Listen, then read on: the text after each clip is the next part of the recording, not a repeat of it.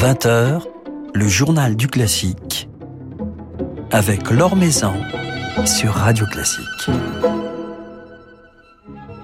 Bonsoir à tous. Duo solo, tel est le titre du nouvel et si touchant album de la violoncelliste Astrid Cyranossian.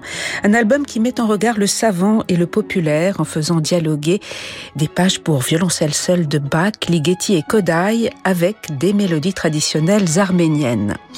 Astrid Cyranossian sera à notre micro tout à l'heure. Elle nous racontera ainsi sa démarche si sincère puisqu'elle fait référence à ses propres racines. Avant cela, quelques nouvelles du monde musical. Un biopic consacré à Maria Callas est actuellement en préparation, réalisé par le metteur en scène chilien Pablo Larraine. Il racontera les dernières années de la diva à Paris dans les années 70. Et c'est Angelina Jolie qui incarnera la Callas. L'actrice américaine a déclaré prendre très au sérieux la responsabilité de la vie et de l'héritage de Maria Callas. Philippe Gau vous en dit plus dans son article publié sur le site de Radio Classique. On vient d'apprendre la disparition à l'âge de 89 ans du grand chef d'orchestre tchèque Libor Pechek. Né à Prague en 1933, il a été le chef de l'orchestre philharmonique tchèque ainsi que de l'orchestre philharmonique royal de Liverpool et dirigé depuis une quinzaine d'années l'orchestre symphonique national tchèque. On lui doit de très nombreux enregistrements consacrés notamment à la musique de ses compatriotes Dvorak, Josef Souk ou encore Viteslav Novak, dont il a été un ardent ambassadeur. Le concours international de violon Henryk Wieniawski, qui s'est tenu à Poznań, en Pologne, a consacré vendredi soir la jeune violoniste Maeda Ina, âgée de 20 ans, et qui devient ainsi la première japonaise, hommes et femmes confondus, à remporter ce prestigieux concours. Concours dont le président du jury était cette année Augustin Dumay. Lui s'est révélé l'année dernière au concours Chopin de Varsovie dont il a remporté le premier prix. Le pianiste canadien Bruce Liu sera en récital jeudi soir à Paris à l'auditorium de la Fondation Louis Vuitton. C'est lui qui inaugurera ainsi cette saison la série Piano Nouvelle Génération qui met à l'honneur les talents émergents du clavier venus du monde entier. Alors il jouera Chopin, son compositeur fétiche, euh, qu'il mettra en regard avec Ravel et Liszt, un programme placé entre autres sous le signe de l'opéra, puisque Bruce Liu jouera deux transcriptions inspirées par le Don Giovanni de Mozart, les variations de Chopin sur l'Acidarem la Mano, ainsi que les réminiscences de Don Juan de Liszt. Car Bruce Liu a su développer un jeu particulièrement lyrique, inspiré en tout cas par la vocalité.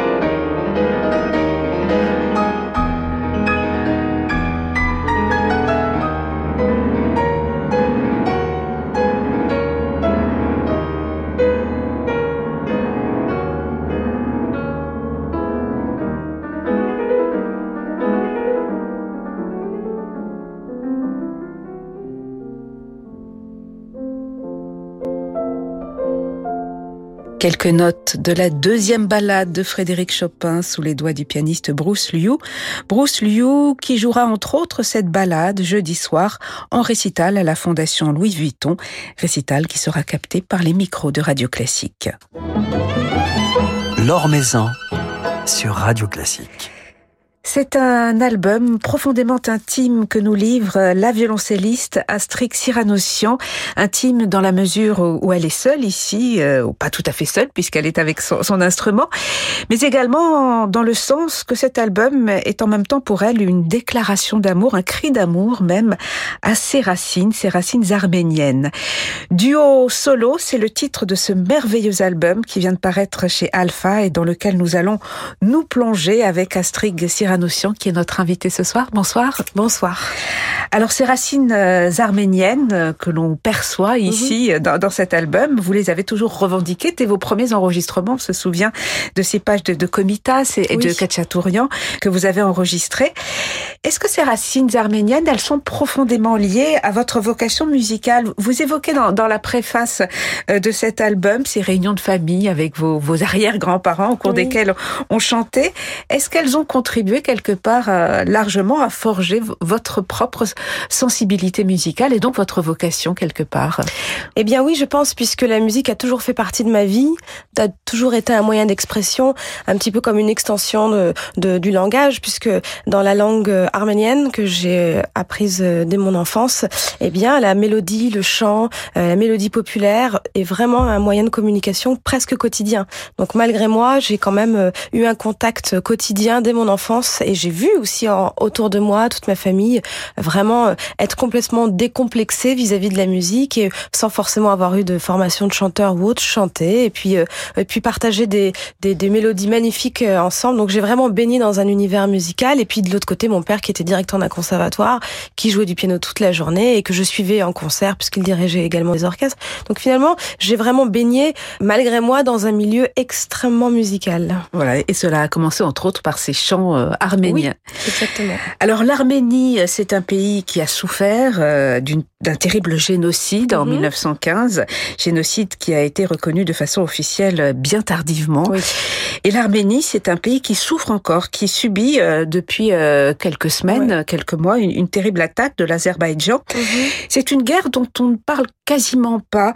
Est-ce que pour la diaspora arménienne, est-ce que c'est quelque part une, une, double souffrance de se dire que, que son peuple est en guerre et que ici, en France, euh, on n'en parle quasiment pas. Oui, bien sûr, parce que alors moi, je suis euh, petite fille euh, de, de, de rescapés du génocide, donc on se dit toujours, bah oui, mais à l'époque, ils ne savaient pas, il n'y avait pas les moyens de communication, ça leur paraissait peut-être loin. Voilà, on se dit toujours, bah en fait, finalement, personne ne savait. Puis maintenant, avec les moyens de communication, on se dit tout le monde sait. Puis les, les raisons qui poussent aussi à un tout petit peu, finalement, ne pas vraiment considérer l'Azerbaïdjan comme un agresseur, c'est aussi parce que évidemment l'Azerbaïdjan a du gaz et du pétrole et que tout ça intéresse beaucoup euh, l'Europe. Alors euh, c'est pas tellement la, la petite fille euh, de rescapée du génocide que ça agace profondément, mais c'est la française que je suis et mm. européenne que je suis qui trouve ça profondément injuste en fait de faire passer en second plan des vies humaines. On voit évidemment ce qui se passe aussi euh, en Ukraine qui est abominable et on aurait euh, aussi envie de dire mais finalement le gaz euh, azerbaïdjanais n'est pas n'a pas une meilleure odeur que, le, russe. Voilà exactement. Et du coup aujourd'hui jouer de, de, la musique arménienne. Alors cet album vous l'avez enregistré avant cette invasion, mais jouer de la, de la musique arménienne, revendiquer cette culture, c'est aussi quelque part une forme de, de cri d'alarme. Alors moi je ne suis pas dans la politique, je ne suis pas poéticienne. je vous êtes musicienne. Je suis musicienne. Euh, voilà. Un passé, vous avez des exactement des euh, racines. J'ai des racines et je, je, je suis fière de, de, de, de, les partager parce que je trouve que c'est de la belle musique et quand je la partage, j'ai l'impression que c'est une musique qui touche puisqu'elle parle de, de la terre, elle parle un petit peu quelque part euh, euh de ce qui nous rapproche un petit peu chacun de la nature, de, de, de nos racines. Et d'ailleurs, si je les ai mises en rapport avec Kodai et Ligeti, c'est parce que je trouve que les musiques hongroises populaires et la musique arménienne sont vraiment euh, de la même amphore quelque part. Donc euh, dans, dans, dans ma démarche de musicienne, j'ai envie d'être honnête et donc si je veux être le plus honnête possible, ça passe par évidemment euh, le partage de ces mélodies qui me suivent depuis mon enfance. Voilà, ces mélodies qui dialoguent avec les musiques de Kodai et de Ligeti, mais aussi la musique de Bach.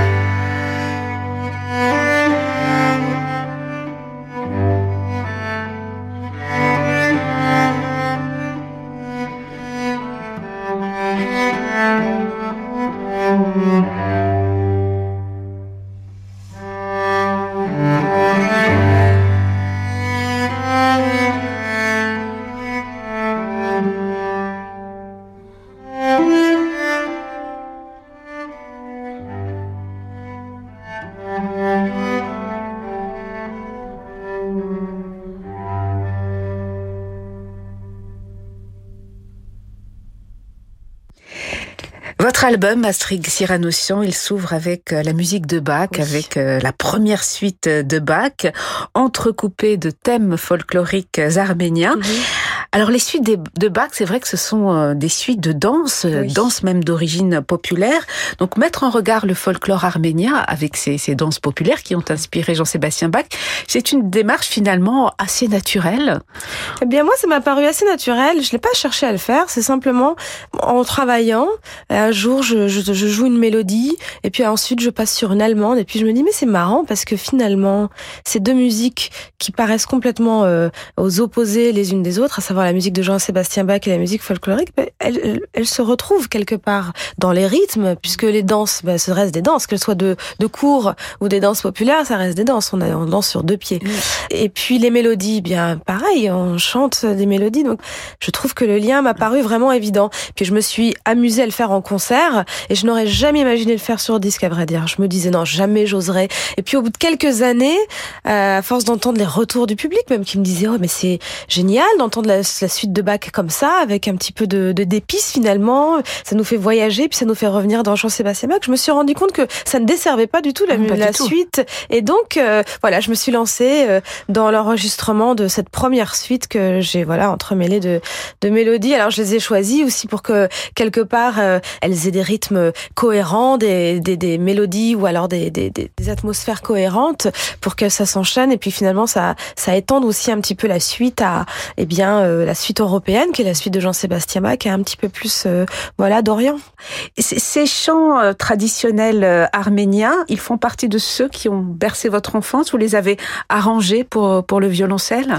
Oui, il y en a que j'ai vraiment chanté depuis mon enfance, et il y en a d'autres que j'ai aussi récolté un petit peu à travers mes voyages. Et parce que la musique populaire, il y en a encore beaucoup, beaucoup évidemment, qui vit et qui se transmet de manière orale. Donc moi, j'ai été très inspirée par des ethnomusicologues comme évidemment Kodai, où il y avait eu Komitas et ou Bartok.